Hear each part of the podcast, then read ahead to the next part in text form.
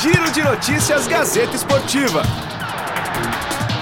Este é o Giro de Notícias, o podcast do GazetaEsportiva.com. Eu sou Felipe Osboril e a partir de agora você fica muito bem informado sobre a Copa Libertadores da América. Grêmio e Palmeiras iniciam a disputa por uma vaga na semifinal no torneio internacional. O primeiro confronto acontece em Porto Alegre, às nove e meia da noite, horário de Brasília. No último final de semana, as duas equipes se enfrentaram pelo Campeonato Brasileiro. Um a um placar final.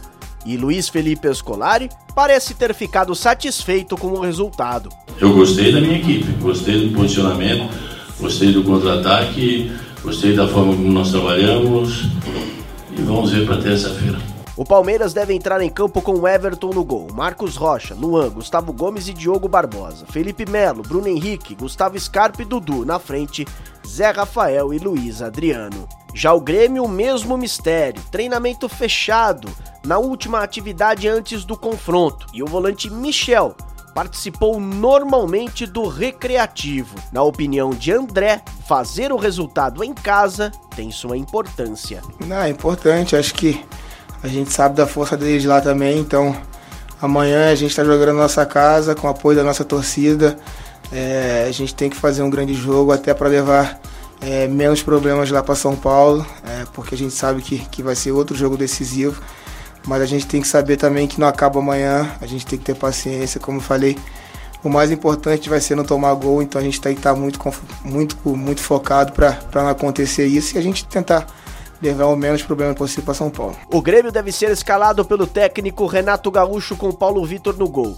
Leonardo, Jeromel, Kahneman e Cortez. Maicon, Matheus Henrique, Alisson, Jean-Pierre e Everton. Na frente, André. O Corinthians segue a preparação para o jogo contra o Fluminense pela Copa Sul-Americana. A partida acontecerá pelas quartas de final do torneio internacional em Itaquera, às nove e meia da noite, na próxima quinta-feira. Fábio Carilli já sabe que não vai contar com Everaldo, que já foi inscrito pelo Fluminense e não vai poder atuar. Cleison treinou normalmente nesta segunda-feira. Ao lado de Wagner Love, fez trabalhos específicos de finalização. O Corinthians deve entrar em campo com Cássio no gol, Fagner, Manuel, Gil, Danilo Avelar, Gabriel, Pedrinho, Júnior Urso e Sornossa, Cleison e Wagner Love ou Bozelli. O São Paulo ainda curte a estreia e o gol de Daniel Alves, que deu a vitória à equipe contra o Ceará no final de semana. Nesta segunda-feira, apenas os reservas vieram a campo lá no centro de treinamentos da Barra Funda. Ainda se recuperando de uma lesão no tornozelo, Pablo treinou em um campo anexo, acompanhado de fisioterapeutas do São Paulo. Alexandre Pato, por sua vez, trabalhou na piscina do CT, tratando dores musculares. Toró, que também foi desfalque no último duelo contra o Ceará, foi outro jogador a fazer atividades internamente. O São Paulo entra em campo nesta quarta-feira em Curitiba, em partida atrasada contra o Atlético Paranaense.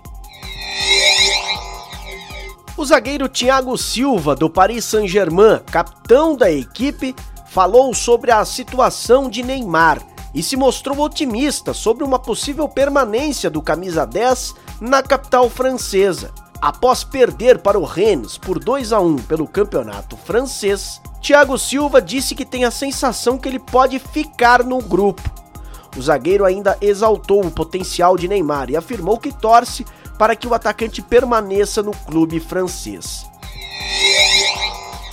Começou nesta segunda-feira a 17ª rodada do Campeonato Brasileiro da Série B. E o Bragantino segue mais líder do que nunca. Bateu o Criciúma fora de casa em Santa Catarina por 2 a 0. Vai a 34 pontos.